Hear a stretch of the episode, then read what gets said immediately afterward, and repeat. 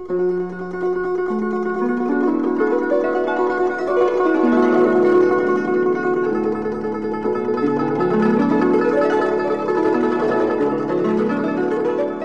亲爱的朋友们，大家晚上好，欢迎收听《诗样的天空》，我是兰兰。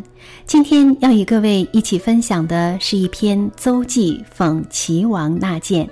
这篇文章呢，出自《战国策·齐策一》，他讲述了战国时期齐国谋士邹忌劝说君主纳谏，使之广开言路、改良政治的故事。好，我们一起来收听。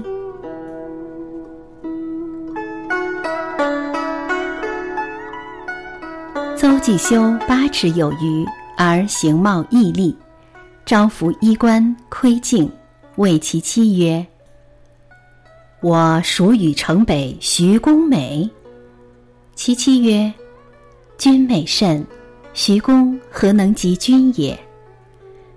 城北徐公，齐国之美丽者也。既不自信，而复问其妾曰：“吾孰与徐公美？”妾曰：“徐公何能及君也？”旦日客从外来，与坐谈，问之客曰：“吾与徐公孰美？”客曰：“徐公不若君之美也。”明日徐公来，孰视之？自以为不如，窥镜而自视，又弗如远甚。目寝而思之。曰：吾妻之美我者，思我也；妾之美我者，畏我也；客之美我者，欲有求于我也。于是入朝见威王，曰：“臣诚之不如徐公美。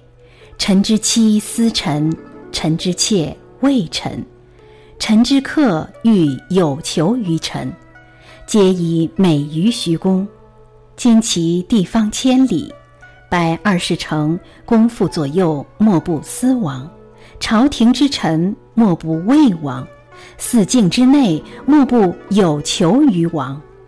由此观之，王之必甚矣。王曰：“善。”乃下令：群臣利民能面刺寡人之过者，受上赏。尚书见寡人者，受中赏；能谤讥于世朝，闻寡人之耳者，受下赏。令初夏，群臣进谏，门庭若市。数月之后，时时而渐进。七年之后，虽欲言，无可进者。燕、赵、韩、魏闻之，皆朝于齐。此所谓战胜于朝廷。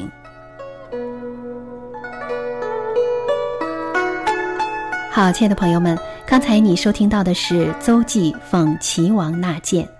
这篇文章塑造了邹忌这样有自知之明、善于思考、勇于进谏的贤士形象，又表现了齐威王知错能改、从谏如流的明君形象，和革除弊端、改良政治的迫切愿望和巨大决心。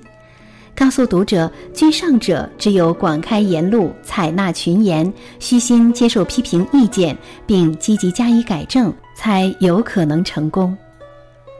这篇文章的主题思想是明确的，要求统治者能听取不同意见，而一个人之所以能听取不同意见，又在于他有自知之明，这是文章的重点。至于齐威王的政绩、齐国大致的情况以及战胜于朝廷的具体经过，虽属文中应有之意，却并非作者命意的焦点所在，故仅仅一表而过。这一主题思想显然是《战国策》的作者总结了封建社会初期统治阶级在政权的得失方面的经验教训而得出的结论。从文章的思想性看，值得肯定的地方正在于此。但更值得注意的是，作者用以表达这一主题思想的艺术手法。因为文章本身固然对齐威王君臣不无美化之处，但也反映了作者对新兴的封建统治阶级寄希望。这采用齐威王和邹忌作为纳谏和感言的典型人物，并把他们理想化了。这就是文章之所以用浪漫主义表现方法的思想基础。好，亲爱的朋友们，这里是诗样的天空，我是兰兰。今天为大家一起分享的是邹忌讽齐王纳谏这篇文章呢，同样也是一篇高考必备古诗文。好，今晚的节目就是这样，晚安。